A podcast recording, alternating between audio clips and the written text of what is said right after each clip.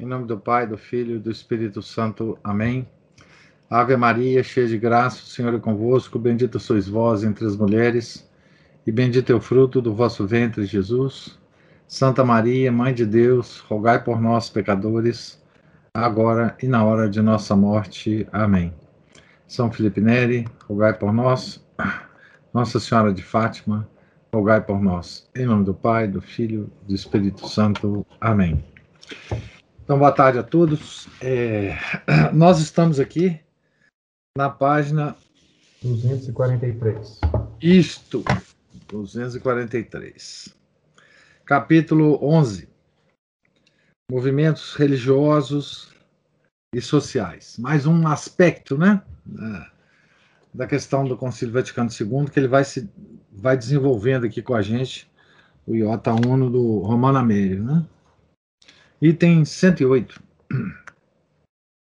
A abdicação da ação política e social. Nós vimos muito, no que já lemos, né, da abdicação é, do, do, da autoridade né, que os papas é, pós-conciliares fizeram. Né? Eles não exercem mais a, a autoridade é, espiritual que eles têm. Né? E agora nós vamos ver outro aspecto da abdicação é, dessa autoridade, que é da ação política e social. Né? Estando a sociedade contemporânea dominada pela ideia de controle do mundo por meio da técnica, isto é, mediante a aplicação das ciências da natureza para o domínio da própria natureza, toda a vida política assumiu um novo caráter.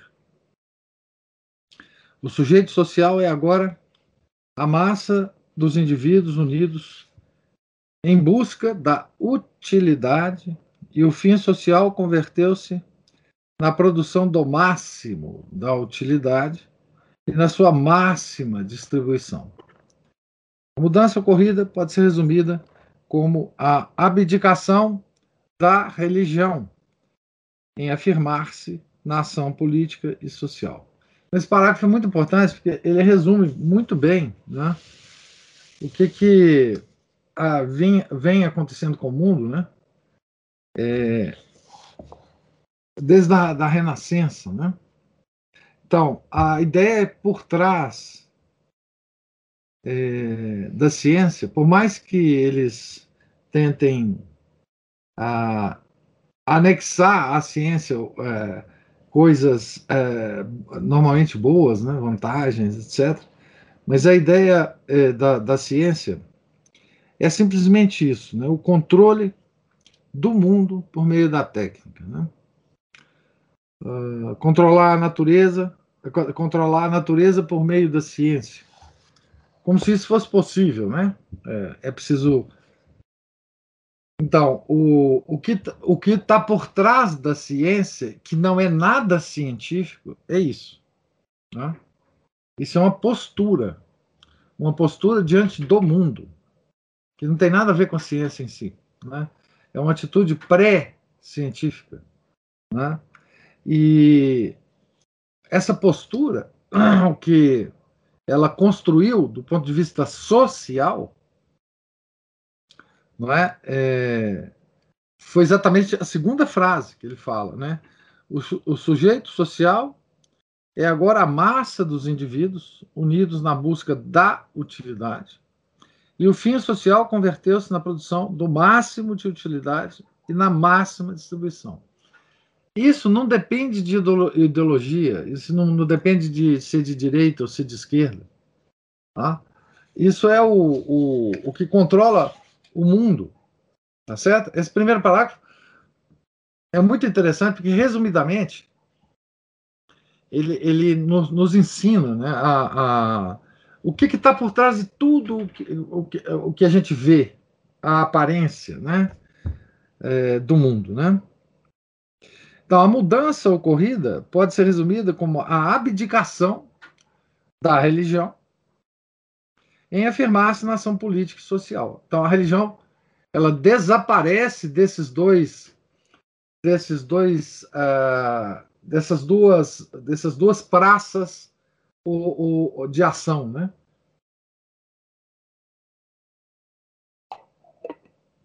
Então a religião se retira é, da ação política e social. No século XIX, os partidos políticos eram carentes de organização e amplamente baseados em atitudes religiosas. Todo o século do liberalismo foi caracterizado por essa dualidade. Um partido defendia a separação entre a vida civil e as coisas da religião, que deveriam ser remetidas à consciência individual e desconsideradas enquanto referentes à prosperidade pública. O outro resistia, considerando, ao contrário, a religião não somente como parte da vida histórica nacional, mas também para além das questões políticas e históricas, como uma necessidade moral da vida em sociedade. A disputa entre a Igreja e o Estado moderno, este buscando constituir-se como valor autônomo, autônomo e desligado da cepa religiosa da qual havia sido fundado, mostra até que ponto as lutas políticas envolviam valores religiosos e se apresentavam como um esforço, seja para mantê-los no corpo social, os valores religiosos, né? seja para circunscrevê-los à esfera da liberdade individual. Se ele está ele está escrevendo o, o, digamos a luta política é, é do século XIX, né? É, em todos os países importantes. Né? Os pontífices do século XIX haviam promovido uma ampla expansão da atividade política e pública dos católicos informavam suas ações com a doutrina da Igreja, seja com o florescimento de associações diferenciadas por ramos específicos, do cultural ao esportivo, do assistencial ao econômico. Ah, o Papa, por exemplo, Leão XIII, né, tem muitas encíclicas que ele aborda o problema econômico, aborda o problema da da organização sindical, né? aborda o problema do comunismo e do, e do, e do capitalismo, né? enfim. Né? Ah, então, o, se vocês le, aborda a, a, questão da participação política dos cristãos na vida é, política das nações, né? é, enfim, isso tudo é, é muito presente para Leão XIII, né? Não incluímos nessa categoria as lutas sustentadas pelo Partido Católico do Reino Unido, Estado heterodoxo, onde a ação dos católicos, sobretudo dos irlandeses, era quase uma continuação das guerras de religião, onde a instância política dos católicos levava misturada consigo a aspiração à independência. É, de fato, a, as lutas religiosas do século XVI né, continuaram vivas no, na, na Irlanda é, por causa justamente da mistura entre independência da Irlanda e a questão dos católicos irlandeses. Né? Mas certamente entram nessa categoria os partidos católicos atuantes em estados que professavam, todavia, a religião católica em suas constituições. Na França, sob Luís Felipe, uma vez consumada a, dis, a, a disjunção entre a causa católica e a causa monárquica, Montalembert e Dumpaloup reivindicaram os direitos da religião, mas com uma nova motivação a título de liberdade simpliciter, simpliciter é, liberdade em si. Né? Na Suíça, o partido denominado conservador católico tinha como razão primária da sua existência a, a defesa dos direitos e até dos privilégios da Igreja. Perseguiu seu objetivo com tanta veemência que os cantões católicos acreditaram ser seu dever separar-se da Liga Helvética, formando uma liga separada que não fugiu da Guerra Civil. Então, o cantão na Suíça é uma. Aqui está explicando o tradutor, né? É uma unidade é, federativa, membro da Confederação Suíça, ou Helvética. Né? Uma espécie de Estado, né? numa república realmente república. Né? Uma organização difundida e ativa que tomava seu nome de Pio IX, Pius Veren, é, sustentava a ação política mediante grandes assembleias populares. Na Bélgica e na Holanda, as forças católicas uniam-se em fortes organizações que tiveram um peso preponderante na hora de imprimir sua direção à vida nacional. Na Alemanha, a minoria católica, impotente por seu número, mas potente por sua organização, segura por sua unidade de intenções e pelo valor de seus dirigentes, hostilizou a política anticatólica de Bismarck e acabou cedendo a essa oposição, retirando as leis do Kulturkampf. E a, a tradução literal de Kulturkampf é luta cultural, né? Refere-se às políticas anticlericais empreendidas entre 1871 e 1878 pelo chanceler do Império uh, Alemão Otto von Bismarck. É, também é uma nota do tradutor aqui. As condições de inelegibilidade e minoria política em que se encontravam os católicos italianos, por causa da disputa entre a Igreja e o Estado sobre o poder temporal do papado, impediam o Partido Católico de mostrar sua força. Mas quando aquela inelegibilidade cessou, o Partido Popular dos Católicos, fundado pelo padre Luigi Sturzo, exerceu uma influência não desprezível na vida do país, ou pelo menos mostrou o quanto poderia ter exercido. Outra nota aqui do, do tradutor: como todos os demais partidos, foi interditado após Mussolini tornar-se primeiro-ministro em 1922. Entretanto, a direção tomada depois do Vaticano II assinalou a descoloração e, por assim dizer, dessanilização. Sal terra evanuit. O sal da terra desapareceu. Então, uma dessanilização né, dos partidos e organizações sociais dos católicos.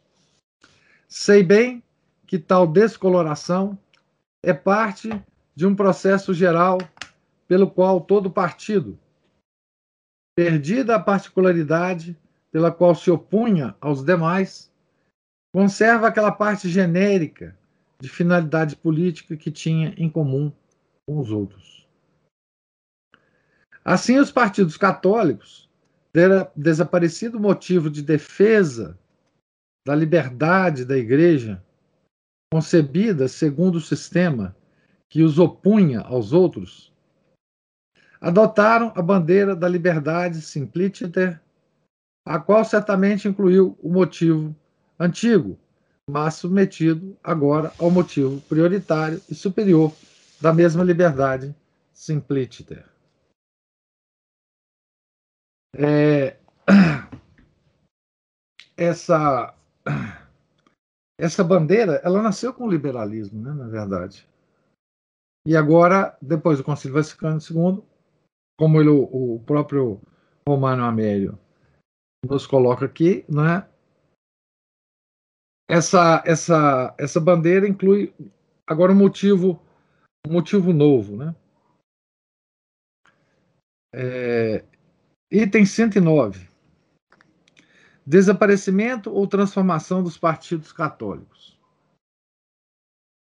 Então, todos os partidos católicos ou sofreram uma redução e descoloração dos conteúdos com os quais foram criados, ou desapareceram do teatro da vida nacional. Desapareceu completamente o Mouvement Républicain Populaire, surgido na França depois da Segunda Guerra por obra de Maurice Schumann. Ah, aqui tem uma nota dizendo assim: Ver R. Richer Richer, La démocratie chrétienne en France, le mouvement républicain populaire, Besançon, 1800, 1980. Para avaliar o fenômeno, recorde-se que nos primeiros anos após a Segunda Guerra, o Mouvement era o partido mais forte da França. Então, é, esse desapareceu. Né? Na Suíça, o Partido Conservador Católico abandonou sua antiga denominação, que revelava demais seu caráter originário, passando a se chamar Partido Democrata Cristão, inspirando seu programa num ideal genérico cristão que assumia todos os princípios da filosofia política liberal. No cantão Ticino, por exemplo, converteu-se no Partido Popular Democrático, nome em que, além de uma incongruente redundância da ideia de povo, né, Partido Popular Democrático, está ausente qualquer qualificação especificamente católica. Seguindo as diretrizes do bispo diocesano, o partido acolheu e promoveu a transformação constitucional do cantão católico num cantão de religião mista. Então, isso é por inspiração do bispo diocesano, né? Isso depois da, do concílio. Né? Na Alemanha, um processo análogo levou o Christliche Demokratische Partei, sucessor do célebre Zentrum. Aqui tem uma nota: o Zentrum é o partido político católico na Alemanha e que congregava católicos e protestantes a voltar-se para a doutrina política do liberalismo. A Espanha, que teve durante 40 anos um regime político que excluía os partidos, viu surgir, depois da morte do general Franco, movimentos de inspiração católica, de sincretismo com as máximas do Estado moderno. Na Bélgica e na Holanda, os movimentos católicos, que chegaram a ter uma organização unida e potente, sofreram a mesma dessanilização com o colapso das razões do inveterado antagonismo em relação ao liberalismo do Estado moderno. Também o antagonismo em relação ao comunismo cedeu, ante, cedeu né, esse antagonismo ante a solidariedade com a classe operária supondo que o comunismo se preocupasse com a classe operária, né? mas essa foi a suposição. Colocando-se ao lado, eh, colocando-se de lado as condenações de Pio XI e Pio XII, partido e o movimento social católicos voltaram-se para posições que tendiam ao liberalismo e ao comunismo. O exemplo mais conspícuo dessa renúncia a se caracterizar como católico é o da democracia cristã italiana. Esta tendo recebido, nas eleições de 18 de abril de 1948, uma imponente investidura por parte da nação para debelar o social-comunismo, após 30 anos no governo, passou a enfraquecer gradualmente sua contraposição a aquele dizer, isso é que se chama enganar o eleitor, né? Ser eleito para uma coisa e fazer outra, né? Aqui tem uma nota do próprio Romano Amélia. Né? Não menos indicativa foi a fraqueza da democracia cristã, DC, na oposição ao divórcio.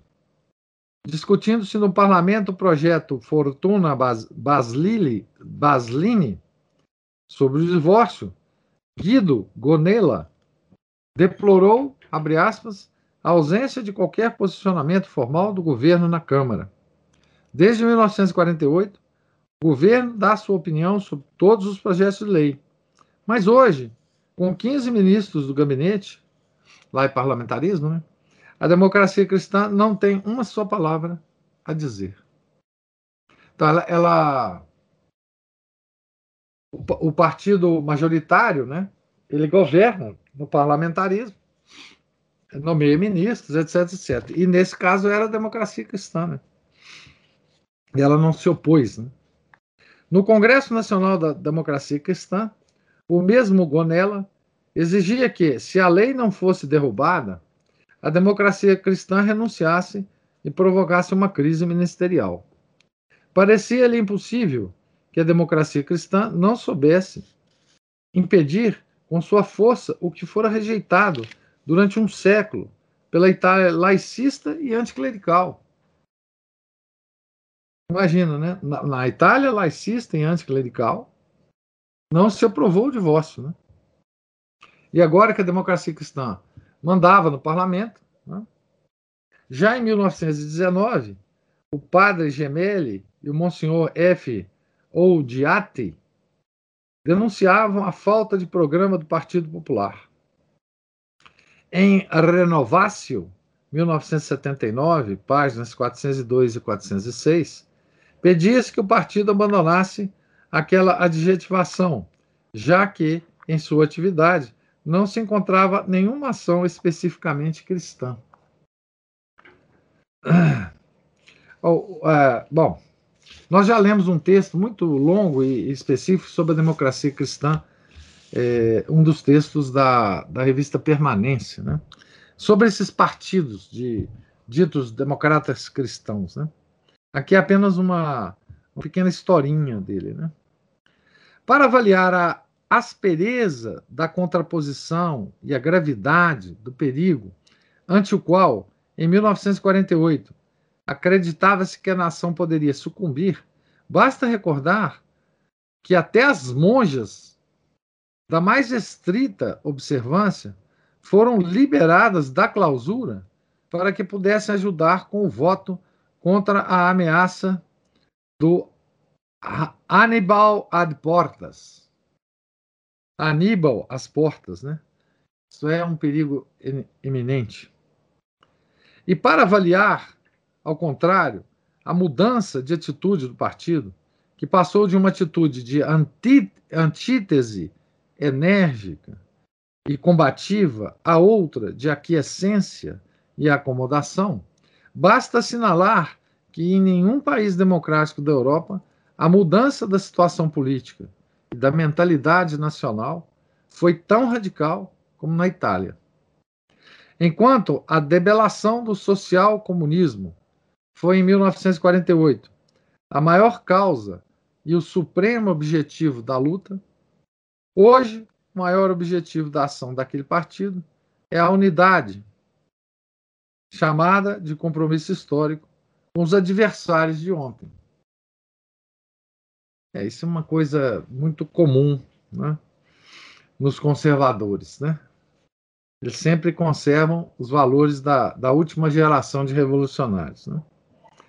A igreja, desde a célebre declaração, declaração do Papa Gelásio, no século V, nós já falamos sobre ela, né? É, daquela declaração do, do Gelásio, confirmada depois por Bonifácio VIII, também, é, nós já falamos sobre isso com vocês, reconhece a própria incompetência. Ah, então, a igreja reconhece a própria incompetência em matérias políticas, nas quais leigos e sacerdotes estão sujeitos ao soberano temporal mas reivindica o domínio completo em matéria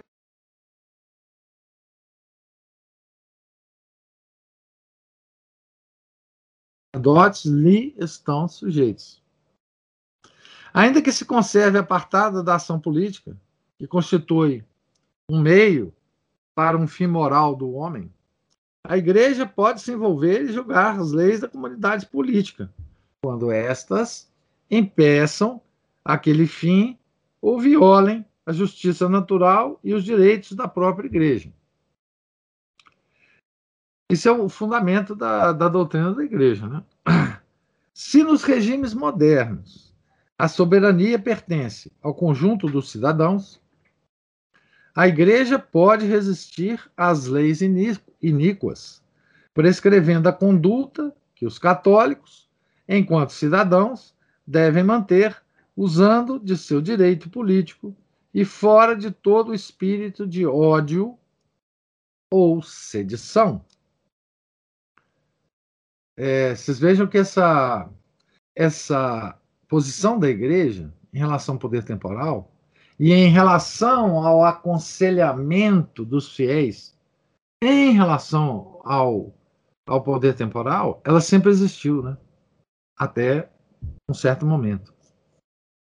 É, quer dizer, ela sempre instruiu os católicos o que fazer numa situação difícil, né?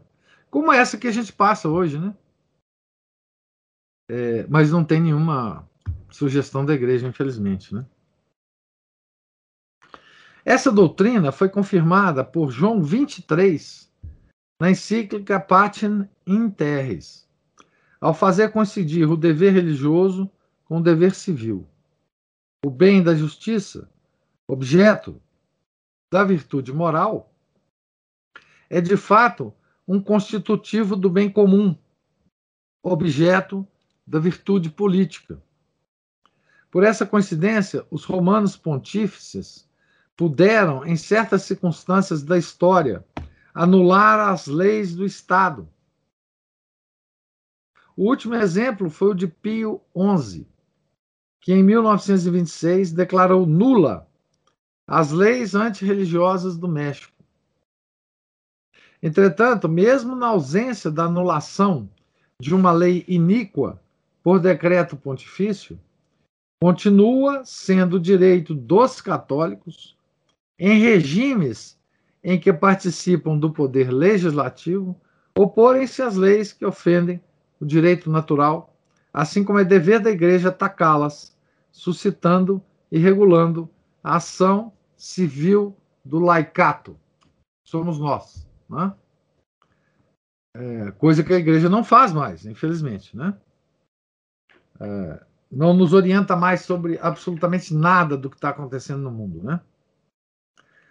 Atualmente, a igreja abdicou quase totalmente desse direito, do qual se valeu o laicato católico até o século XX, seguindo a hierarquia.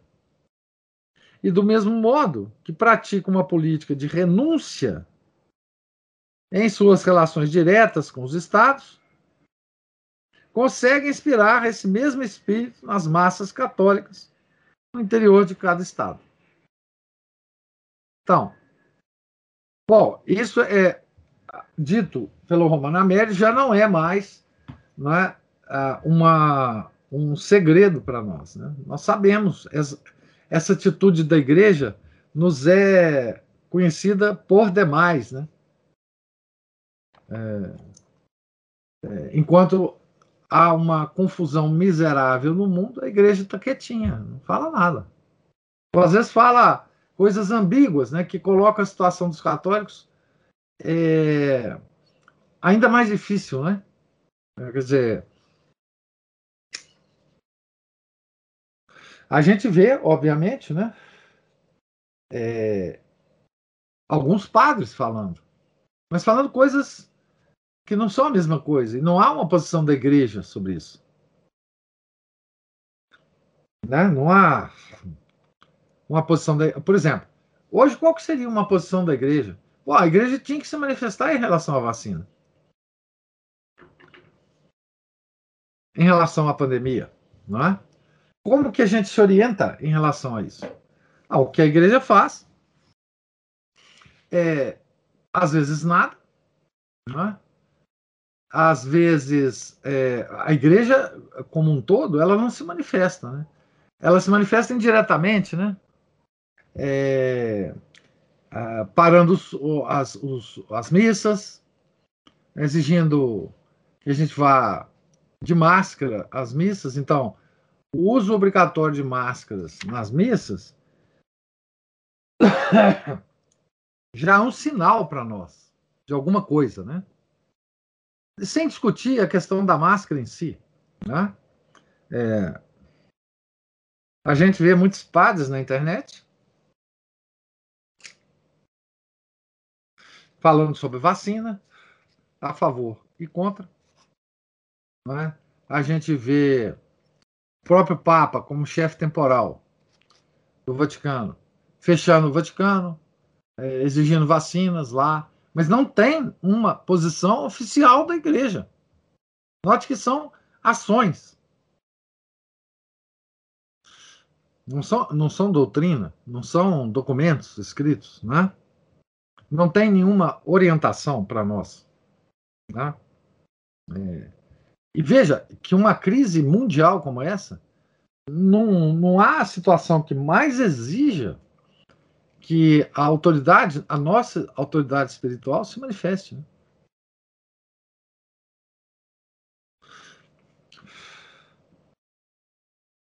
Então, inclusive, né? Mesmo os, os digamos assim, os, os tradicionalistas, né, a, digamos a parte ligada à tradição da igreja, ligada à missa, ligada ao missal antigo, mesmo essa parte da igreja, ela, ela tem uh, diferentes nuances no tratamento do, do, do, assunto. Uma confusão miserável. Né? Uma confusão miserável. Tá certo? É, então, item 110. A abdicação da igreja na campanha italiana pelo divórcio e pelo aborto. Veja que coisa, né? Aqui no Brasil a gente vê né? completamente é, indiferente. Né? A igreja, ela, de vez em quando se manifesta, a CNBB se manifesta, né? mas com uma linguagem tão, tão gelatinosa, né? é, eles usam expressões, né? É, para, digamos assim, enganar os bobos, né? Tá certo? Eles não falam que são contra o aborto, contra a matança de crianças no ventre das, das mães, né? Eles falam assim, não, nós somos a favor da vida. Enfim, tem uma, uma linguagem toda malevolente. Né? Ah, sobre o fenômeno da abdicação, que contrasta com a firmeza combativa do movimento católico anterior, citarei apenas dois exemplos, apoiando, segundo o método que adotei, em documentos da hierarquia e não em opiniões privadas. Em relação ao aborto aqui no Brasil, ainda tem um outro aspecto, né? Eu acho que é, que é mais terrível, né? É que essa luta ela é feita é, em simbiose, né? É, com os nossos inimigos, né? são os protestantes, né?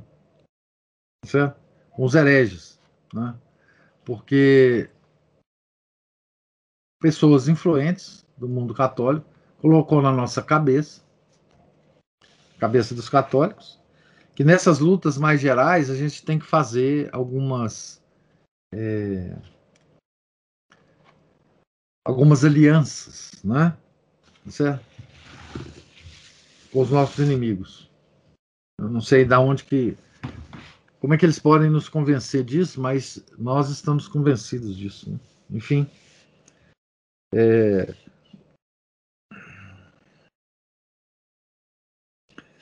Então, aqui ele vai dar dois exemplos, seguindo o método que eu adotei, segundo o Romano Amélio, em documentos da hierarquia e não em opiniões privadas. O primeiro é o abandono e o isolamento em que a igreja italiana deixou o movimento leigo, que se opôs à introdução do divórcio e promoveu um referendo para abrogar a lei a espontaneidade combativa dos padres inovadores, que tem uma nota. Revistas nominalmente católicas, como Il Regno, Bolonha, Il Galo, Gênova, fizeram campanha pelo divórcio.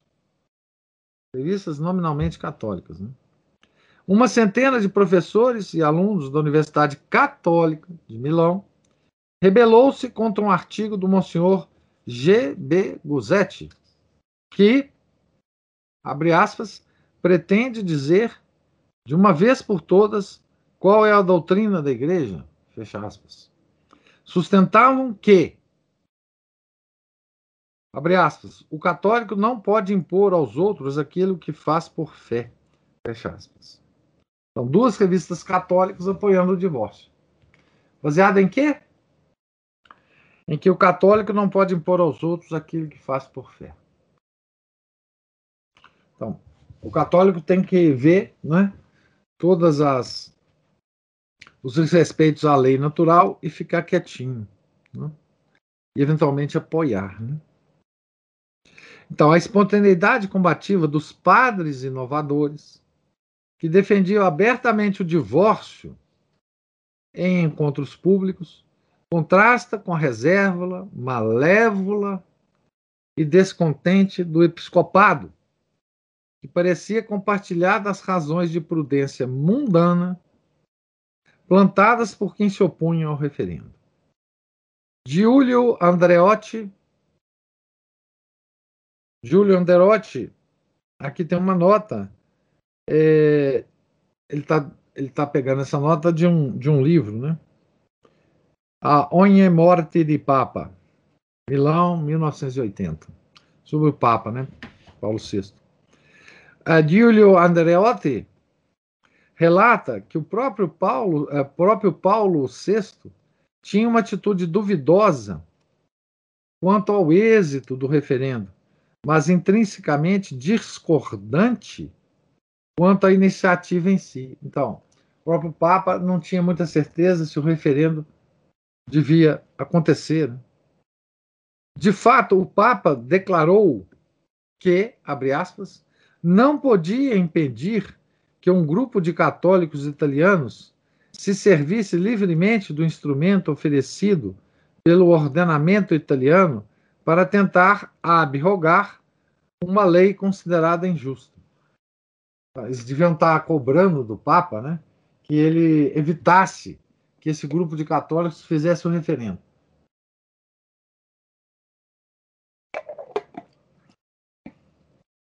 E ele, ao invés de apoiar o referendo, ao invés de falar contra, ele falou: olha, infelizmente eu não posso fazer nada com esses católicos aí que estão que estão é, organizando esse referendo, tá? Parece que o Papa deveria ter se preocupado mais em animar do que em não impedir o movimento democraticamente legítimo e religiosamente obrigatório de católicos movidos pelo espírito de justiça de combate a uma lei rejeitada até então pela consciência nacional. Tampouco a previsão de um resultado adverso podia dissuadir do combate, já que nossa segurança está em cumprir nosso dever, não em que as probabilidades estejam a nosso favor, que é outro absurdo também, né? Como disse, o laicato foi abandonado pela hierarquia que se prestava menos a sustentar um ponto da lei natural e evangélica do que averiguar as disposições da opinião pública para poder secundá-las.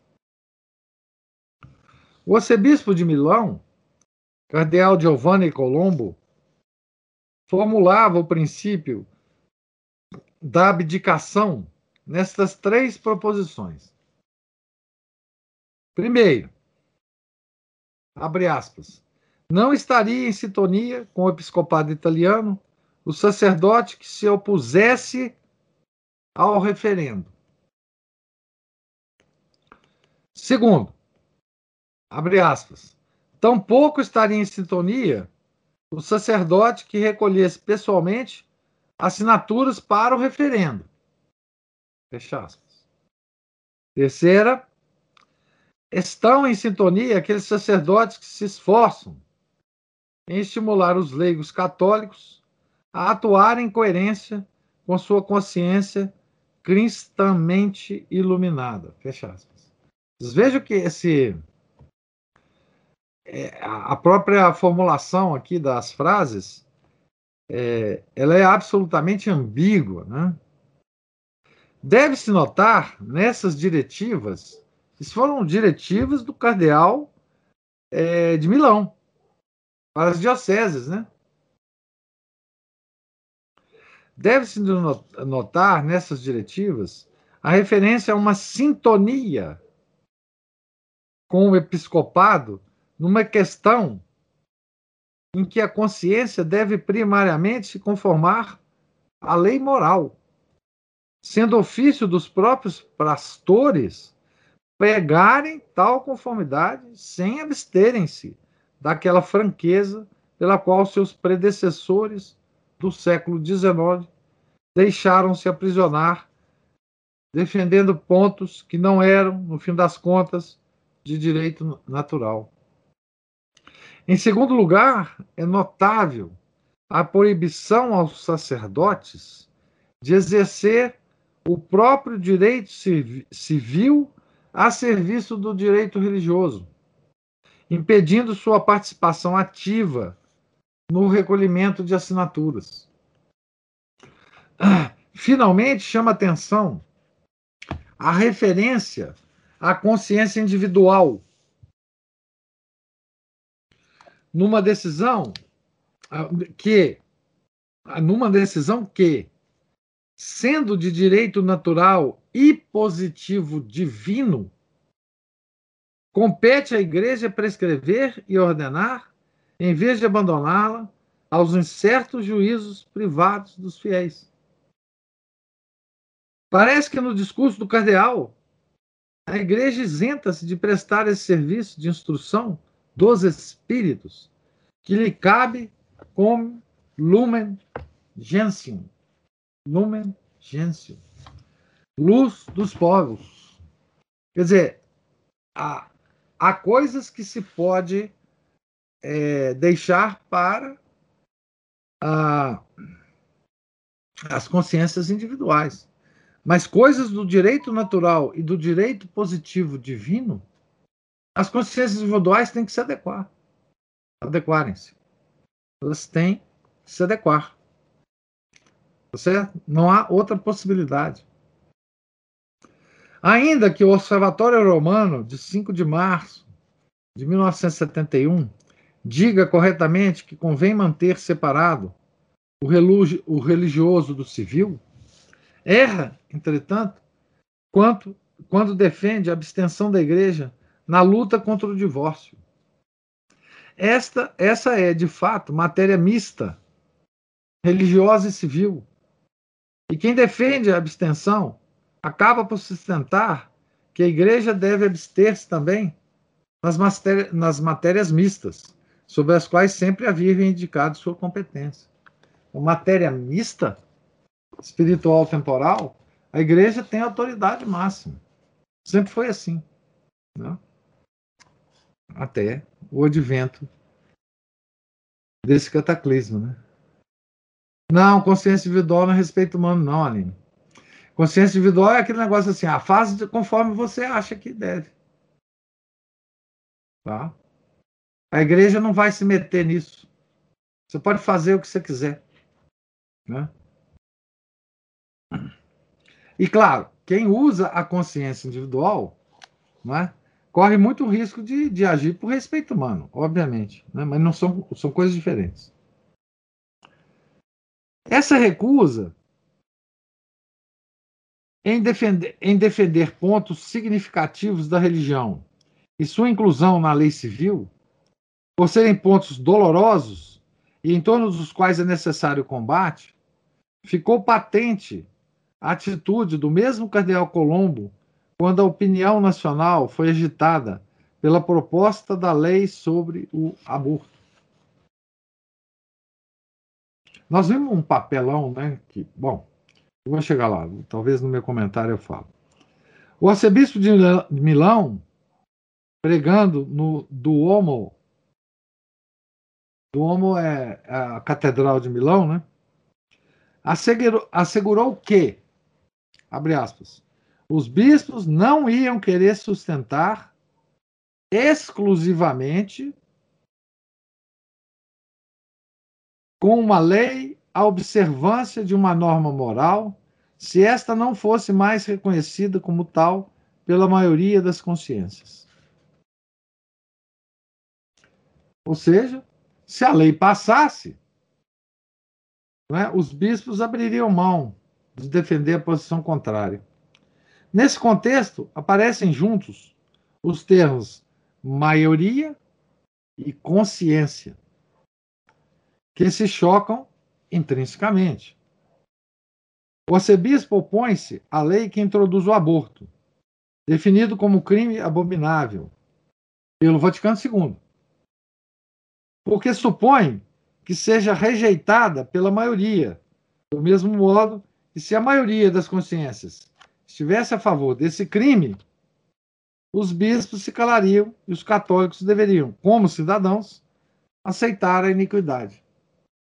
Segundo a homilia do prelado milanês, parece que a admissibilidade de uma lei civil depende do consentimento do maior número, isto é, que a moralidade é uma emanação do homem e que, diante de uma maioria contrária, a, a resistência deve cessar, ou, quanto, quando muito, esconder-se no solitário refúgio da consciência individual. Então, vocês reparem essa posição do bispo, e eu vou lembrar para vocês o que a gente leu é, quarta-feira passada na Revolução Francesa, né, que a gente comentou, na aula sobre a Revolução Francesa. Que é o seguinte: é o conceito de vontade geral de Jean-Jacques Rousseau. A vontade geral, quando ela decreta alguma coisa, você tem que obedecer. Tá certo? Não importa qual que é a sua ideia. Rousseau dizia, a vontade geral, quando ela decreta alguma coisa, mesmo que você seja contra, aquela coisa decretada, no fundo era a sua vontade. Mas que você não expressou. Então a vontade geral se expressou. Tá certo? Então, é, eu quero mostrar para vocês que, assim, esse pessoal, é, os padres conciliares e depois os outros padres e, e, e bispos e, e cardeais e, papas, eles são todos é, é, estão, estão, estavam, estão todos imbuídos desses valores, tá certo? Os valores da igreja, os tradicionais, eles já não existem mais, né? não existem mais, tá? E eu quero lembrar para vocês também a posição né, do, do, ou a não posição, a ausência de posição, né? o silêncio ensurdecedor do Papa Francisco quando foi é, recentemente aprovada a lei do aborto na Argentina. Né? Ele não falou absolutamente nada. Ele silêncio ensurdecedor. Né? Então, isso está em continuidade, né? Porque nós estamos falando de coisas que aconteceram na década de 70 aqui, né?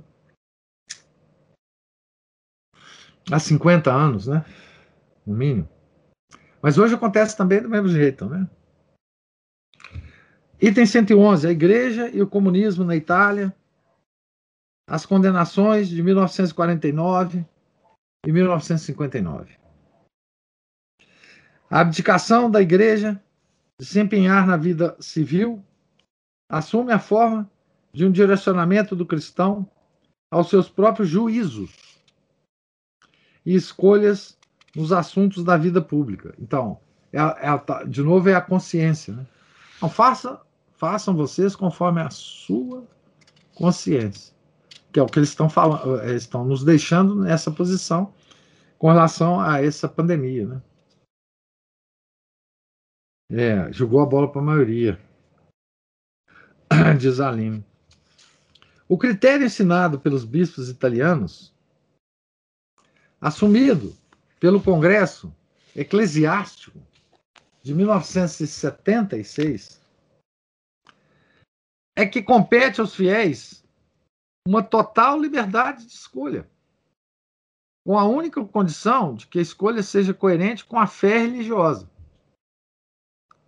Essa é a fórmula comum igre na igreja, desde as constituições democráticas, desde que as constituições democráticas conferem a soberania à maior parte ou à totalidade dos cidadãos. Está vendo? A soberania do povo? A soberania do povo nada mais é do que a vontade geral do Rousseau, né? Tá certo? A igreja aceita isso, é tranquilo para ela. Se vocês lerem a, a encíclica Immortale Dei, por exemplo, né, de Leão XIII, sobre a qual eu fiz uma, até uma palestra lá no ISPA, é, ele é completamente contrário a essa bobagem. Leão XIII, né? Não existe esse negócio de soberania. Ele é, a, a igreja é contrária a esse tipo de democracia. Né? É preciso dizer em alto, alto, e bom som, né? Mas os católicos hoje não dizem isso. Né? Eles têm medo. Eu lembro que na, na, palestra que eu dei, eu causei uma série de, de, de mal-estares, né? As pessoas estavam lá, porque eu estava lendo a encíclica do Papa e fazendo comentários, né? No final, uma, uma moça, a última pergunta da, da, da palestra, é, ela virou para mim e falou assim: Mas, professor, o que o senhor está lendo nesse documento aí, não é? É contrária a todas as posições da igreja atual. Eu falei: É. Mas qual igreja que nós, nós estamos. Qual a igreja que nós devemos obedecer, então? Porque eh, parece que ela tinha. Ela nunca tinha ouvido falar de encíclicas papais, exceto aquelas dos papas é, do Concílio Vaticano II. Né? Então ela ficou impressionada. Ela ficou impressionada. Certo? Assim, então, é, e, e, é isso que todo católico que, que, que tem a humildade de, de estudar a história da igreja vai perceber no início da, do estudo. Né? Então, é, então a, a, aqui a, a, quer dizer, deixar para os fiéis, deixar os fiéis em total liberdade de escolha, né? é a posição é, mas ela ainda diz, né? Olha, total liberdade de escolha, mas que a sua escolha seja é, é, coerente com a sua fé religiosa. Então, isso aqui é uma posição luterana, né? Porque o que, que, é isso aí, fé religiosa? O que, que é essa conversa de fé religiosa aqui? Mas o critério de tal coerência é arrancado das mãos do magistério, que em outros tempos o reservava para si, e colocado nas da comunidade que é a maioria. Né?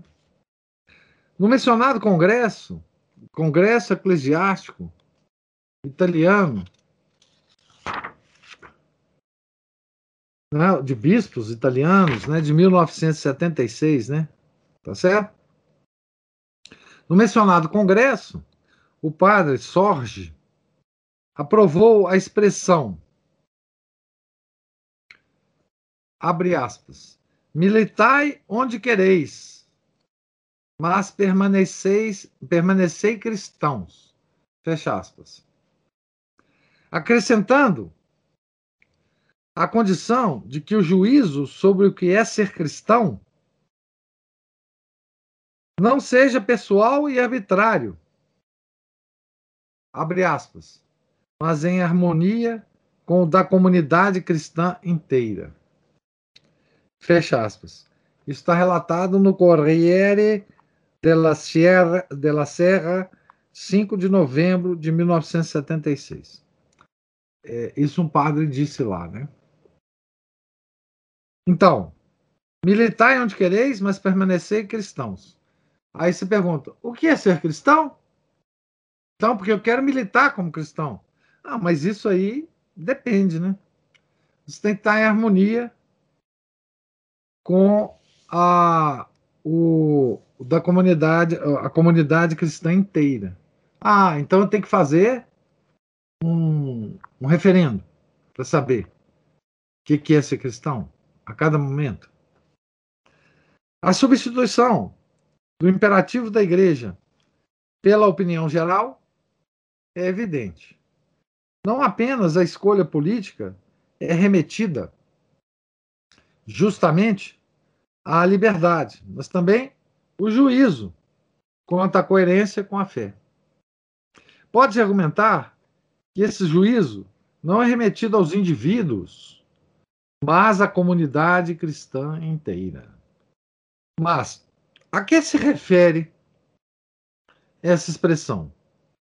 A igreja, com seu nexo orgânico entre hierarquia e laicado, é essa comunidade cristã inteira? A igreja?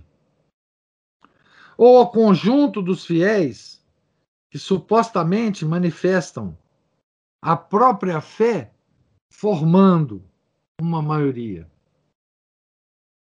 Ou algum ou há alguma outra coisa? O que é que essa é a comunidade cristã inteira? Os limites que a igreja impõe à liberdade política são análogos aos que impõe a liberdade do pensamento teológico, ou, em geral, a toda liberdade, assegurando, juntamente com a autonomia, a conformidade com a lei cristã. Posto que a liberdade política pode se estender amplamente antes de entrar em choque com esses limites, suas determinações, estabelecidas pela Igreja, são as poucas necessárias. As determinações mais importantes são, sem dúvida, o decreto do Santo Ofício de 28 de julho, junho de 1949 e seu agravamento em 25 de março de 1959, já com João 23, então, o de 49 foi com Pio XII. E o de 59 foi já com João 23. Então, veja que esse, esse documento ele nunca foi é, a, derrubado. Né? Então, o que, que declara esse documento? Né? O primeiro, de 49, declara que incorrem em excomunhões, em excomunhão, os fiéis que professam a doutrina comunista, ateia e materialista. Condena, como ilícito, o apoio prestado ao partido, a qualquer partido. E apoio qualquer. Né? Qualquer.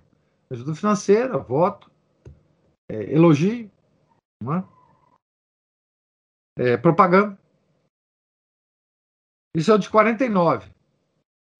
O de 59, o segundo, condena a quem dá o seu voto ao Partido Comunista ou a partidos que o apoiem. Estende aqui, você não pode é, votar em partido que tem o apoio de Partido Comunista.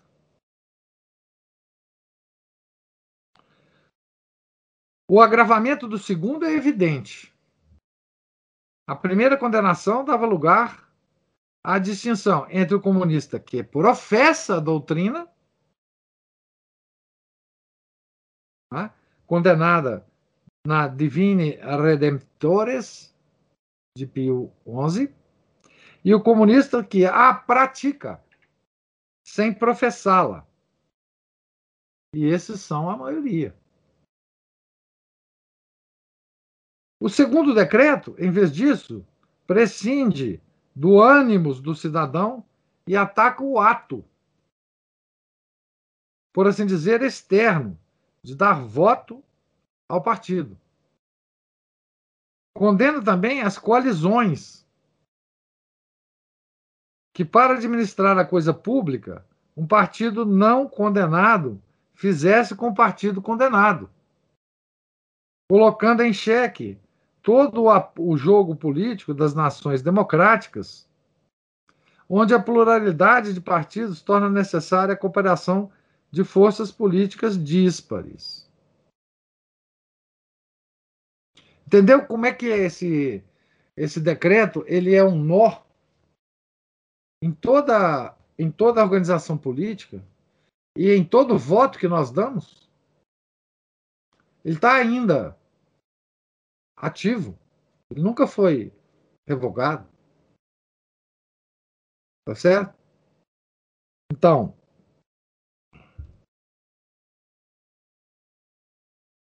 É,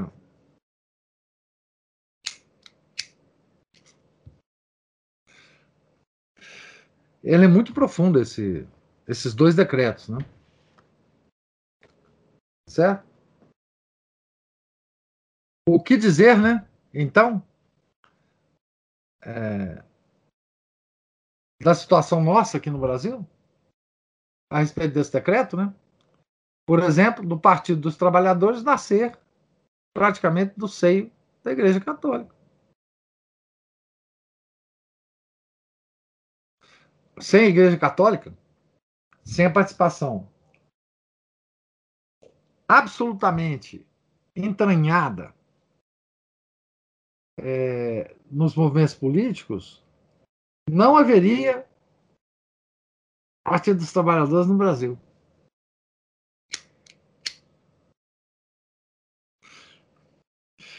Isso até uns anos atrás era uma afirmação que, que nós fazíamos, né? Mas que era um pouco assim, encarada como como uma bobagem, né? Então devemos ouvir esse pessoal que fala isso, né? Depois que veio à, tona o vídeo do Lula lá no avião, né? Reconhecendo que sem a Igreja Católica não haveria PT, as coisas ficaram um pouco mais difíceis para essas pessoas que querem negar esse fato, né?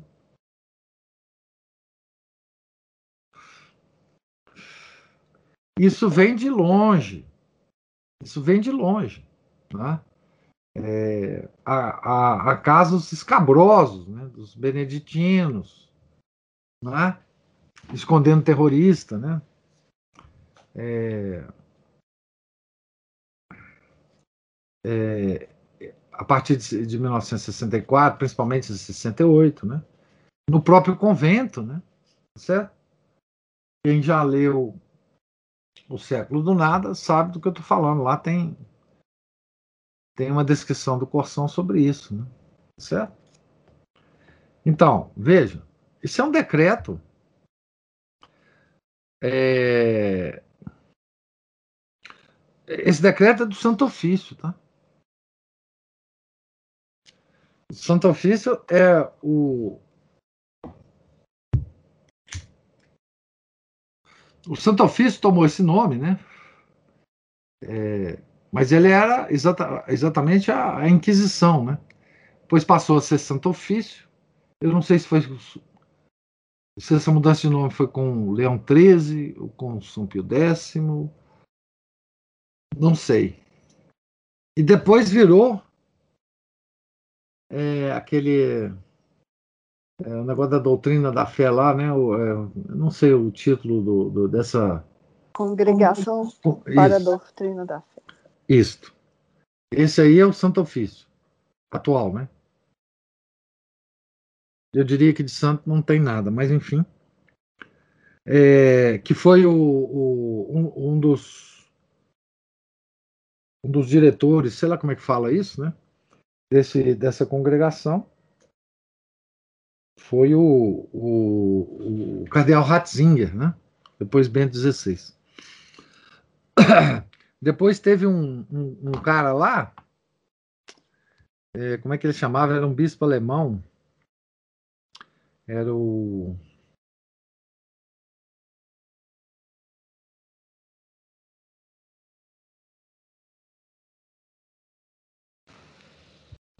É eu esqueci o primeiro nome dele. Ele, o, é, ele era, ele era o, o, sei lá como é que chama, o, é, prefeito, não é prefeito não. É, bom, mas ele era o chefão lá do, dessa congregação. É, e ele, ele escreveu um livro em que ele em que ele coloca em dúvida, não é a expressão, ele nega, é? a virgindade perpétua de Maria, né? Entre outras coisas.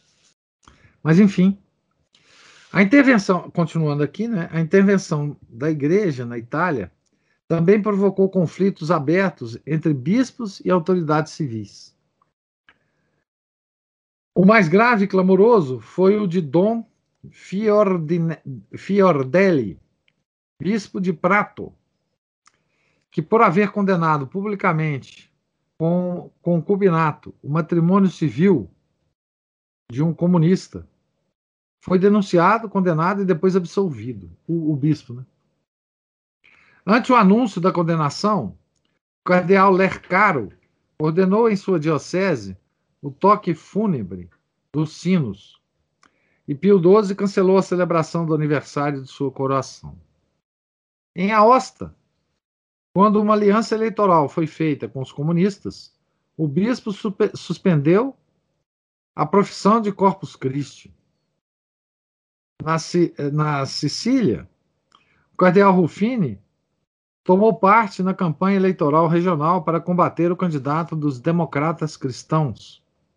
E em Bari, o arcebispo Dom Nicodemo rejeitou a presença do prefeito comunista numa cerimônia litúrgica, julgando-a incompati julgando incompatível com a ação sagrada. Nesse último caso, parece-me que não se observou a norma que distingue a pessoa privada da pessoa pública e o ente moral, que é a cidade de Bari em sua complexidade, da maioria que num dado momento a governa e representa. É uma máxima do direito constitucional que os deputados não representam a facção que os, elegeu, mas a totalidade dos cidadãos. Ademais, os papas recebem anualmente a visita do Conselho Municipal de Roma, mesmo quando há uma maioria comunista. Essa é a opinião do Romano Amélio, com, com a qual eu tenho uma certa dificuldade de concordar, mas deixa para lá isso aqui. Mas enfim, então teve na sequência, né, dos é, deixa eu ver aqui o que a Aline me mandou, né? Ah, é prefeito mesmo, né, da Congregação para a Doutrina da Fé. É Gerhard Miller. Exatamente, Gerhard Müller. É esse aqui. É, deixa eu ver aqui. Müller. Ele tem uma trema, né? Deixa eu ver aqui se eu encontro. Ui, ai, deixa eu ver aqui se eu encontro uma coisa aqui para mostrar para vocês. É... Só um minuto, gente. É Miller. Miller. Deixa eu ver se eu ponho Miller. Sem o.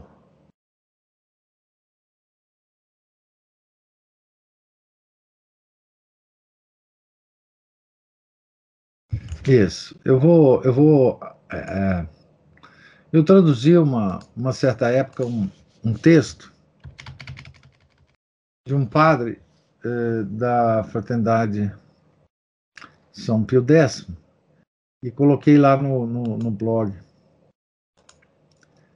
É, vou, é sobre a virgindade perpétua é, de Maria. É, então vocês podem ler isso aí, do, o que eu mencionei, né? Então, é, a, a, item 112. A igreja e o comunismo na França. Vimos a mudança de posição ocorrida no episcopado italiano de uma resistência ativa a uma abdicação em relação ao Partido Comunista. Essa mudança conduziu a Igreja da Itália a posições em que muito antes se havia colocado a Igreja da França estabelecendo a completa liberdade do cristão para participar politicamente em qualquer causa que lhe parecesse de acordo com sua própria consciência. De novo, a, a questão da consciência né, individual. Posto que este livro não é uma história do movimento social católico, suponho conhecidas as vicissitudes que o movimento teve na França antes do concílio e fundamentarei minhas observações sobre o documento do episcopado francês sur son dialogue avec les militants chrétiens qui ont fait l'opinion socialiste. Sobre o diálogo com os militantes cristãos que fizeram a opção socialista. Uh, é um texto aqui da Documentação Catholique, de 29 de maio de 1972. Já na apresentação e na forma literária, o documento abdica da natureza que compete ao ofício do ensino, diretivo e preceptivo de um ato episcopal. Deseja apenas repercutir e respeitar as opiniões do mundo operário, tomado substancialmente como um todo homogêneo. A própria análise aqui já é comunista. Né? Nessa perspectiva, o movimento social católico é inteiramente ignorado. É impossível dissimular a distância entre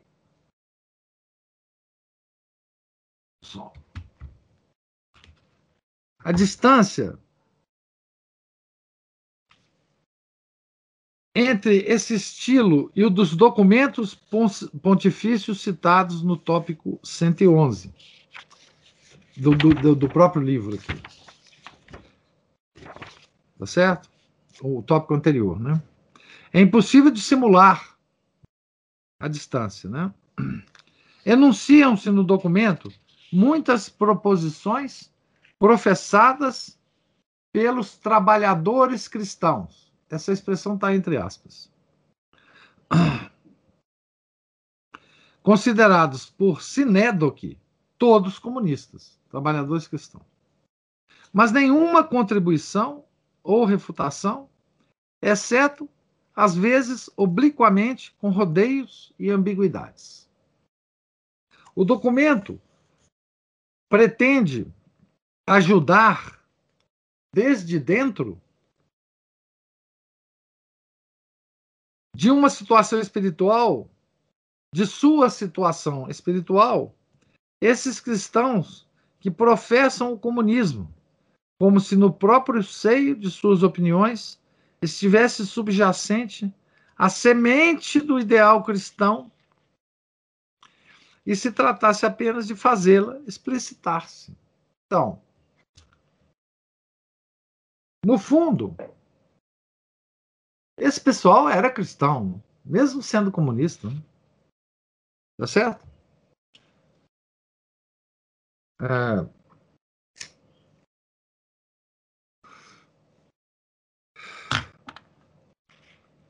E como se tal ajuda, essa ajuda de explicitar o elemento cristão que havia nesse comunismo desses operários? E como se tal ajuda, própria dos pastores, não pudesse jamais envolver uma oposição de princípio às suas opiniões e uma renúncia aos seus eventuais erros. Ou seja, nós vamos ajudá-los, mas não para condená-los, não para falar que eles estão errados, né? para contemporizar, né? Para contemporizar. Né? Em suma, uma conversão, como se costuma dizer. Então, eles não procuravam uma conversão desses tais trabalhadores cristãos. Né? Essa posição está ligada no documento a uma confusão de perspectivas que vê a ação do espírito nas agitações e lutas do mundo operário e confunde o movimento do comunismo, que pode ser explicado pelas forças históricas e, naturais que geram os acontecimentos, com um desses movimentos nos quais operam os impulsos sobrenaturais do Espírito Santo. É, claro que essa confusão, ela não é ingênua, não foi feita assim sem querer, né? Aqui tem duas notas importantes não, uma delas é importante. A nota 18, no pé de página, que é que é quando ele fala que, que a, a ação do espírito, né, é, é vista nessas agitações do mundo operário. Aqui então está tá assim, na nota 18. Sendo o movimento comunista um efeito do Espírito Santo, é mais fácil explicar o aparecimento de Karl Marx no Missel de Dimanche, missa dominical, promulgado pelo episcopado francês, onde na página 139 se faz memória ao fundador do comunismo em 14 de março, dia de sua morte. Veja que coisa impressionante. No missal dominical francês.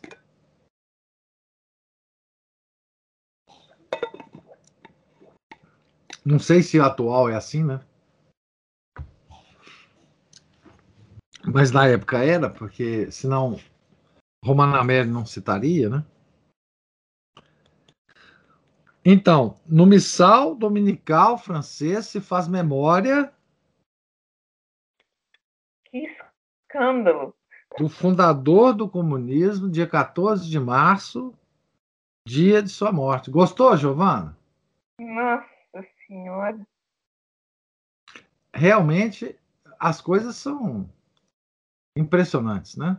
Assim, eu não sei se vocês é, já tomaram contato, provavelmente sim, né? Com aquele, com aquela Bíblia, é, edição pastoral, eu acho que chama, aquela que vem com um zíperzinho que você fecha ela assim, todo bonitinho. É, não sei se vocês já prestaram atenção nos comentários daquela Bíblia, é, que foi feita, que foram feitos por dois padres é, brasileiros comunistas até a raiz do, do cabelo, mas lá tem muita coisa exaltando né, o comunismo e, e, enfim, nos comentários bíblicos, né, principalmente do, do Novo Testamento e principalmente é, dos documentos de Paulo, né, porque Paulo, a gente já sabe, quem está acompanhando a, as leituras matinais, Paulo é, é, é o mais é o mais. A, a, doutrina de Paulo é a mais deformada por, por, por os nossos inimigos, né? justamente porque ele é, o, é, ele é uma das, dos pilares da nossa doutrina. Né? Então, é, mas é, essa essa menção ao Karl Marx aqui no Missal é, francês, eu acho que ganha qualquer prêmio, né? É, demoníaco que se pode se pode imaginar, né? Então, ah, então o documento faz, em suma, das agitações sociais do século um fenômeno religioso. O ciceterismo inovador de caráter imanentista não distingue entre as razões da providência que conduz o destino humano ao resultado predestinado, e a ação do Espírito Santo, que é a alma da igreja, mas não do gênero humano.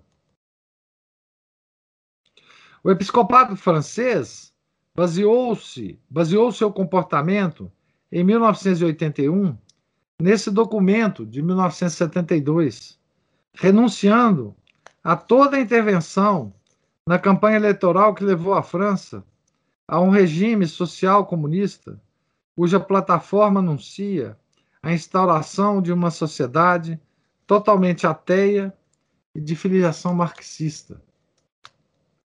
Renunciou, né? Num documento de 10 de fevereiro de 1981, os bispos declararam sua neutralidade em relação a todos os partidos e a postura de, abre aspas, não querer influenciar as decisões pessoais dos fiéis. Fecha aspas. Como se as coisas políticas existissem só no mundo das ideias e o magistério da Igreja não devesse orientar e iluminar as consciências. Em outro documento, de 1 de junho de 1981, os bispos professam uma absoluta neutralidade, isto é, a incapacidade de julgar segundo o critério cristão os diversos partidos da França. Isso, dizem, isso porque, dizem, os cristãos se encontram em todas as partes do espectro político. Isso por culpa deles também, né?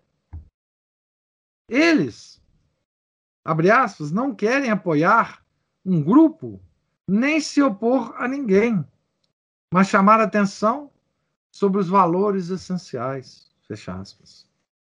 Reconhecem esses valores, como vimos, em todos os partidos e, portanto, não podem nem os proscrever, nem os prescrever. Então, é isso.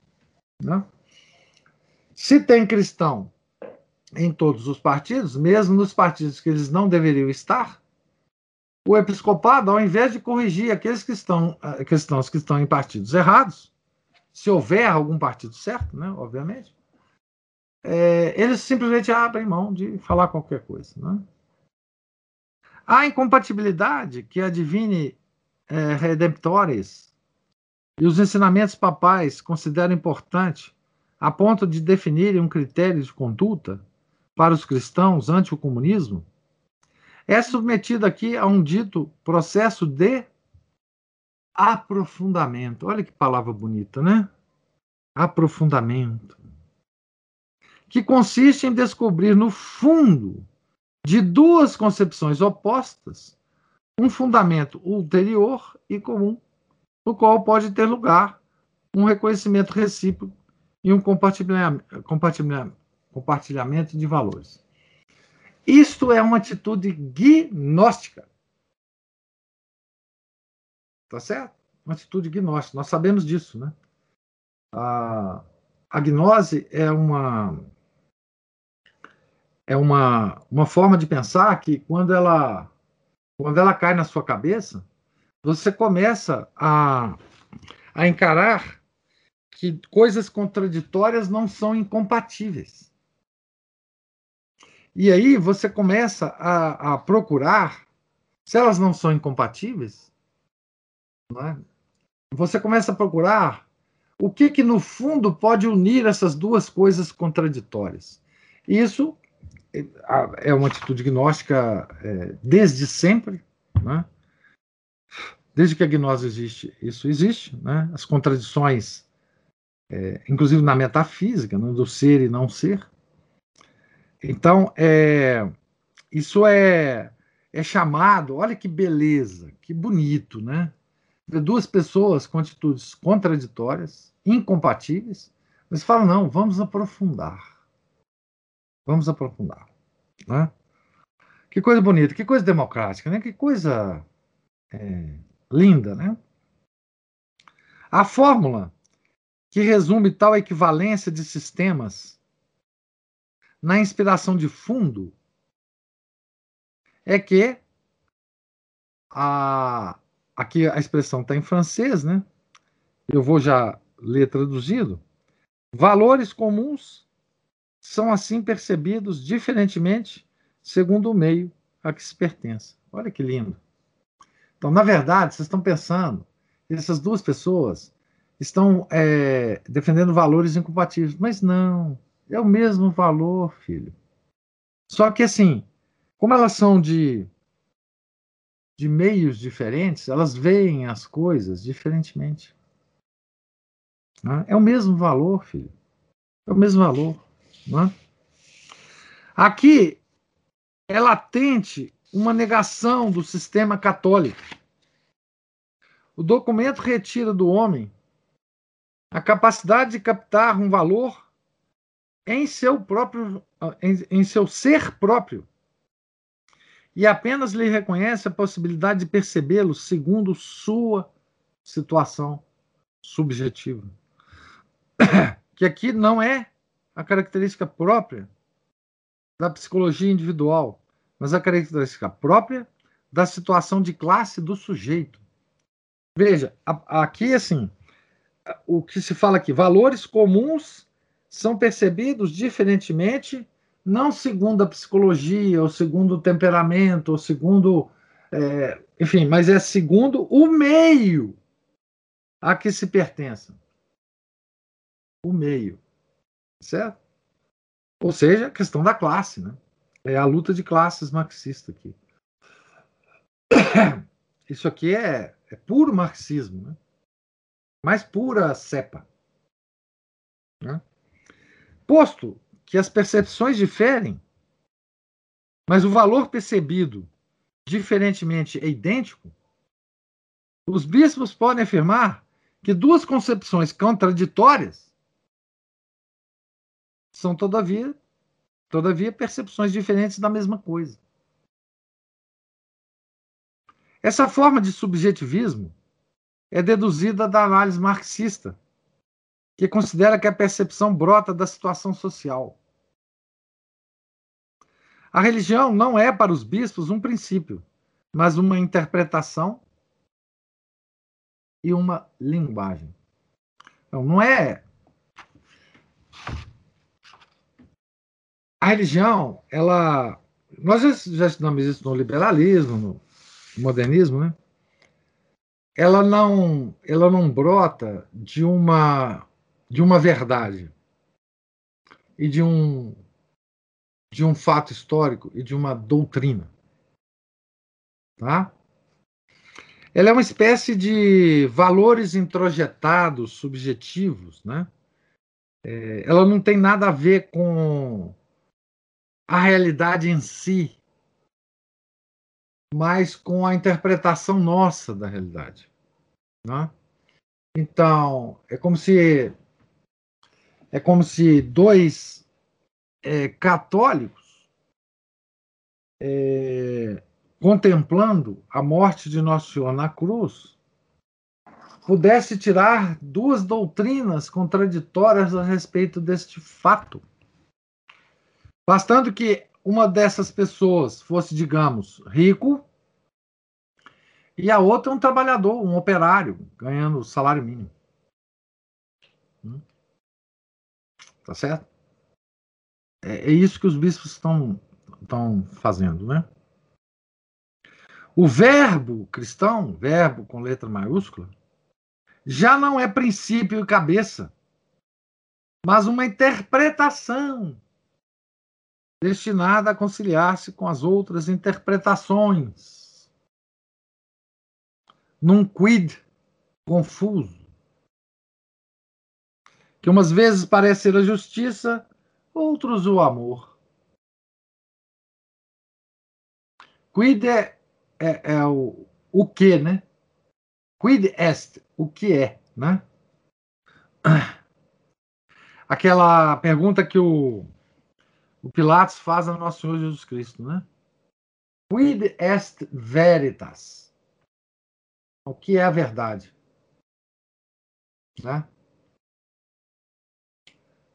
Que por sinal o nosso Senhor não respondeu, né? Para o Pilatos. Quid est veritas? Veritas. Então, essa recusa em reconhecer o valor essencial da oposição entre cristianismo e marxismo afasta o documento do, dos ensinamentos de Pio XI, que qualifica o comunismo como intrinsecamente maléfico. Gente, nós estamos comentando um documento do episcopado francês, tá certo? Esse é o documento que ele está se referindo aqui. A recusa mostra, por outro lado, a afeição dos redatores pela opção socialista, já que, enquanto negam a perversidade essencial do comunismo, estigmatizam como intrinsecamente perverso o sistema capitalista. Ao recusarem-se a condenar os dois sistemas, afastam-se do ensinamento papal. Desde a Rerum Novarum, até a Populorum Progressio os tem condenado igualmente. Essa Populorum Progressio é de João 23, é, é, é uma encíclica não muito. Enfim. Depois de haver encontrado falaciosamente o Espírito Santo e Jesus Cristo no dinamismo do mundo operário e colocado a opção socialista a par com o empenho cristão, o documento lança-se uma nova e última confusão, sentenciando que o trabalho dos cristãos comunistas em favor de mais justiça, fraternidade e igualdade, vocês conhecem essas duas palavrinhas, né? Quando atinge esse fundo comum de que falamos, encontra o que que encontra? Uniforme reale uma forma, uma, une, une forme réelle de contemplação et de vie missionnaire. Uma forma real de contemplação e de caminho missionário. Olha que coisa linda. Né? Então, os trabalhadores cristãos, comunistas, eles são missionários da igreja. Veja que coisa. A praxe marxista e a luta de classes usurpam, assim, o lugar da contemplação, que, como se sabe, é o lugar supremo. Então, a contemplação católica passou a significar a agitação dos trabalhadores comunistas. Tá certo? É, o episcopado. Bom, a situação da França, especificamente, ele está comentando é, a situação da França, tá certo? É, ela é mais antiga que isso. Ela é mais antiga que isso. Se vocês quiserem ter alguma ideia da questão mais antiga na França e dos grandes ideólogos dessa questão, vocês realmente têm que ler pelo menos o capítulo segundo, capítulo 2 é, do, do século do nada. O século do nada, ele desapareceu aqui da minha frente. Eu não sei onde é que ele está na minha biblioteca, como também eu não sei de outros livros, mas ele está por aqui. Mas o século do nada no capítulo 2, ele, ele dá um panorama da França desde do, do início do, do século XX lá. Ela é particularmente complexa, mesmo antes do Concílio Vaticano II. Né? É claro que as coisas não pioram do, do hora para outra, né? Já falei isso para vocês. O Concílio Vaticano II foi apenas uma aglutinação de todos os problemas anteriores que estava havendo no mundo inteiro, né? Não só na, na Europa, tá certo?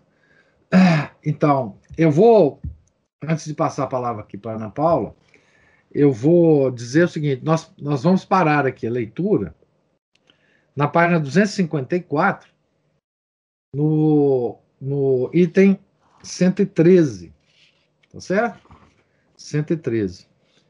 E vocês aguardem que na próxima leitura nós vamos discordar frontalmente do Romano Amério a respeito do item 116. Mas vocês aguardem, eu vou ler uma, uma coisa, inclusive, do, do professor Orlando sobre esse item aqui do Iota 1. Então, é cenas do próximo capítulo. Tá certo? Então, diga, diga lá, Ana Paula. É, me pareceu que o, o, sentimentalismo é indispensável, né, professor? Ah, Porque... Ah, é, mas o modernismo é indispensável. Pois é. Que aí ele deixa o raciocínio de lado, né? É. Ele embota o raciocínio, na verdade. Os, aí os, os pastores todos da igreja, seja da alta hierarquia quanto do, do clero mais próximo do, do, do crente, né? É, conquista a simpatia das pessoas e as é. pessoas nem se preocupam, não. Então você se ele é assim bonzinho, se ele é bacana e tal, ele deve estar certo. É claro. Né? Não, e sobretudo, ele, ele, é padre, uai. Pois é. Ele é padre, ele é bispo. Autoridade. Ele é padre, ele é bispo, ele é cardeal. Como ele pode estar errado? E é exatamente nisso que você falou, Ana Paula. É exatamente nesse momento é que a gente deve pensar, porque assim, eu já passei por várias fases em relação a, aos fiéis católicos modernistas. Mas veja, se você pensar bem, certo? É, você se. É ter capacidade de se colocar na pele de um católico modernista atual, que vai na missa aqui na São Judas Tadeu, nessas igrejas. Eles têm. Como, é, eu consigo ver por que, que eles pensam do jeito que eles pensam. Além do conforto que eles têm de que a religião atual, a nova igreja, né, ela não exige nada de ninguém, não existe inferno, os pecados você pode confessar com Deus em particular, não precisa confessar com o padre. Você pode comungar à vontade, pegar a hóstia, levar para casa, etc, etc. É, mas assim, para onde que esse pessoal vai correr? Para onde? É, qual autoridade que eles vão recorrer? As autoridades que eles recorrem são aquelas que todos os católicos recorreram durante milênios, os dois milênios, que são os padres, os bispos, os cardeais e o papa. Pensa, pensa numa senhora mais velha, um senhor mais velho, né? Que está ouvindo as coisas, né? E que está ouvindo o Papa falar o que ele fala, está ouvindo os bispos falarem. Você fala assim, poxa, eles, estão, eles, são, eles são as autoridades da igreja. É, esse pessoal, eles não têm meios para contrapor. É, eles não têm formação teológica, eles não têm. Nós, nós estamos completamente à deriva, porque nós não temos nenhuma autoridade a quem recorrer. É? Assim, é, por exemplo, nós todos estamos clamando, né? É, mesmo sem, sem, sem fazer isso diretamente, por uma autoridade que nos, autoridade espiritual que nos nos conduza nessa loucura que está o mundo sobre essa epidemia e sobre as vacinas. Mas não tem. Não tem. Nós somos deixados realmente à mercê da nossa consciência. Porque não tem. Não tem ninguém que fala, olha, você deve fazer isso, ou você não deve fazer isso, ou tem esse problema. Ah, essa é a pastoral, ó. Pois alguém pôs aí a pastoral. Isso, essa aí. Terrível esse negócio, terrível. Terrível.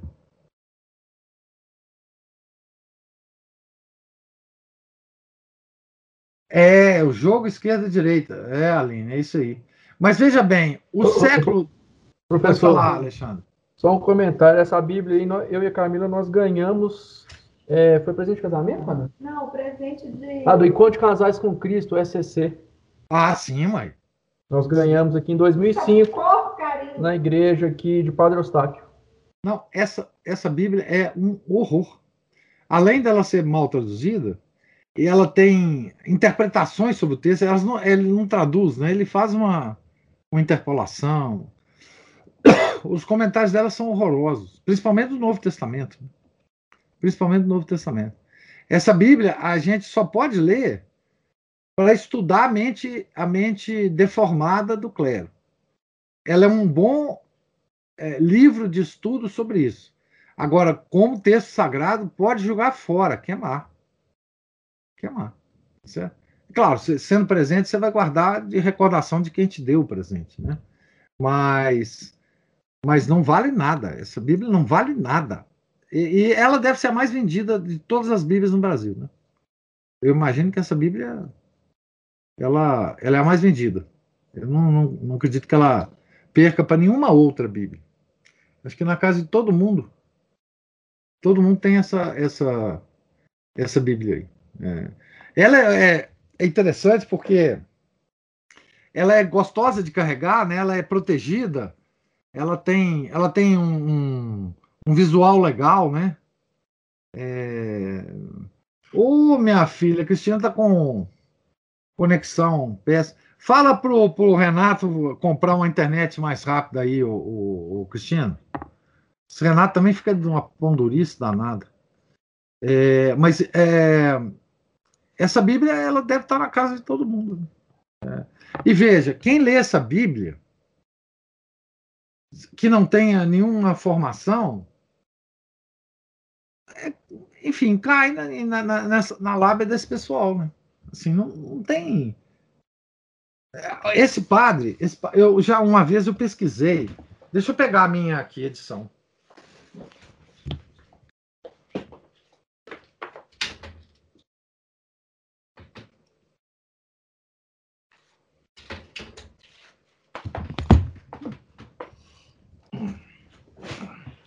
A minha, a minha é marronzinha. A minha é marronzinha. Ah. Essa Bíblia aqui, o, o Alexandre está me perguntando. Não conheço, não. Não conheço, não. Mas a Bíblia é do padre Mato Soares, né? Não tem outra, não. Assim. Bíblia mesmo é do Mato Soares. É, deixa, eu, deixa eu pegar o nome desse miserável. Desse cara aqui que faz a. a ah, o cara, o, o cara, esse, o, o, miserável chama padre Ivo Storniolo. Tá? Tá logo aí na terceira página, tem o nome do cara. Tradução, introdução e notas. Ivo Storniolo e Euclides Martins Balancin. Ah, esse Ivo Storniolo é terrível. Terrível. Nem sei se já morreu, né? É, o resto ele está no, no, no, pelo menos no purgatório, né? Professor, Mas. Ah. Acho que o que o senhor estava querendo dizer é o, é o, Antônio Pereira de Figueiredo. Ao invés o, Mato, o senhor citou o Mato Soares. Não, mas é o Mato Soares mesmo. Não, a, não ah. a, a, melhor tradução, digamos assim, é porque a, a, do Mato Soares, ela, ela é num volume assim, você pega. A melhor é essa aqui, né? a melhor Bíblia, a melhor tradução, tá? Tem problemas essa Bíblia também. Mas a melhor tradução é essa aqui. Não sei se está dando para vocês verem aí o meu, o meu negócio. Esse é o primeiro volume. Tá? É do padre. É, são em 17. Essa Bíblia está publicada em 17 volumes. Padre Antônio Ferreira de Figueiredo. É uma, eu tenho uma edição de 1950 aqui. Tá certo? Então, assim, é, essa, essa tradução é magistral de, dessa Bíblia. Magistral. Os comentários, eles podem, eles podem ser bons ou ruins. Tá certo? Ele tem, tem um problema com os comentários desse dessa Bíblia, sobretudo na parte do Antigo Testamento do livro do Gênesis. Tá? Mas depois a gente vai discutir, porque essa questão desses comentários do livro do Gênesis é, tem a ver com uma, uma posição que, que os católicos tomaram em, em relação à, à interpretação alegórica e não literal do Gênesis. Mas não, não, não tem nada a ver com, esses, com esse tipo de problema aqui dessas Bíblias modernas, tá? É um problema mais profundo. Agora, a Aline está assim. O Aline, vamos formando comunistinhas, né? É, mas é, é, é, é comunista e, e, e, modernista, né? É, pois é, agora tá bom para fogueiras, né, Aline? É bom. É, é, é, tá na época das, das, das fogueiras, né? É, mas, assim, é, é bom manter. Uh, então, eu estava falando da Bíblia do Mato Soares, né? Eu fiquei sabendo que a Eclésia, a editora Eclésia, ela ia publicar uma nova edição da Bíblia do Mato Soares. Eu tenho uma edição da Bíblia do Mato Soares aqui. Eu acho que em sebo vocês encontram a Bíblia. Tenho quase certeza que vocês encontram a Bíblia. É, traduzida pelo padre Mato Soares. É, talvez esteja cara agora, eu nem sei. É, mas, mas dá para encontrar. E, e a, a, porque essa, essa que eu, que eu do, do, do padre Antônio Figueiredo, não é isso? O nome dele? Antônio Ferreira de Figueiredo. Ela tem 17 volumes. Eu acho que essa Bíblia deve estar custando mais de. Em sebo, né? Deve estar custando mais de R$ 1.500. Eu não, nem sei. É, mas é claro, quem puder, compra de, essa de 17 volumes, né? É, enfim, ela tem. Ela é muito melhor. Mas a do Mato Soares é um livro, né? Você pode carregar ele para vários lugares, né? Ele é mais. É, nesse sentido, ele é mais. É, enfim, mais portátil, né? Mas. Mas, enfim, então, é, no, no, que, na, na, questão da leitura, né, o que o que a gente vê no Iota Uno, né, é, é como que isso tudo que nós vivemos hoje é, foi construído ao longo dos 50, 60 anos, né?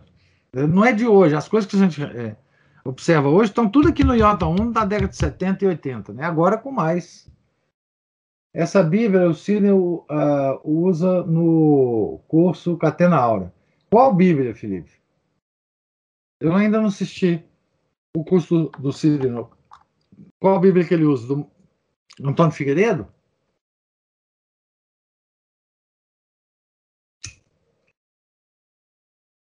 Ah, tá. Não, é, a- é a referência. Que todo que todo mundo que lê assim cuidadosamente a Bíblia, a referência é ela. Não tem não tem outra referência assim de, de tradução, de, de clareza, de, de ah, fidelidade com o texto bíblico original é, a melhor em português é essa, né? É, então, assim, não tem, não tem muita, muita discussão, não. A do Mato Soares é boa, porque você leva ela para todo lugar, né?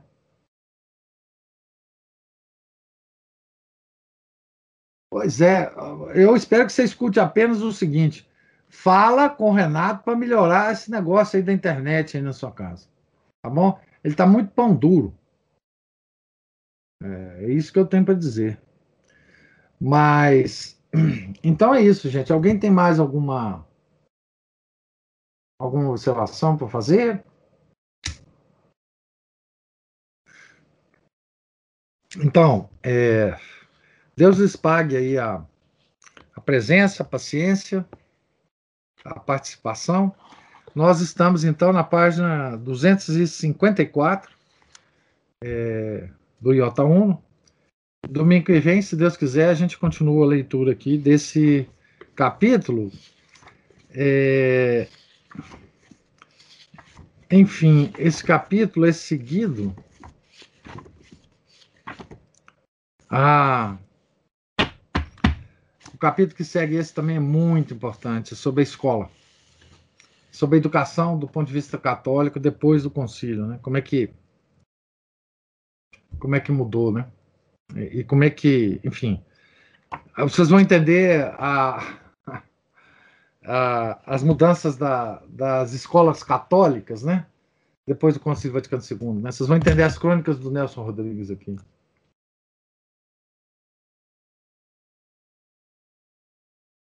É, isso mesmo, Aline. Você traduziu bem aí. Isso mesmo. Acho que o Renato o Renato tá pão duro. Ela não escutou, ela vai ler. É, não, Renato tá doido. Próxima vez que eu encontrar o Renato, ele vai vir comigo. Então, gente, fiquem todos é, com Deus. Tenham uma santa noite, domingo, uma santa semana, certo? E até domingo que vem, né? tá certo? Em nome do Pai, do Filho, do Espírito Santo, amém. Ave Maria, cheia de graça, o Senhor é convosco. Bendita sois vós entre as mulheres, bendito é o fruto do vosso ventre, Jesus. Santa Maria, Mãe de Deus, rogai por nós, pecadores, agora e na hora de nossa morte. Amém. São Felipe Neri, rogai por nós. Nossa Senhora de Fátima, rogai por nós. Em nome do Pai, do Filho, do Espírito Santo. Amém.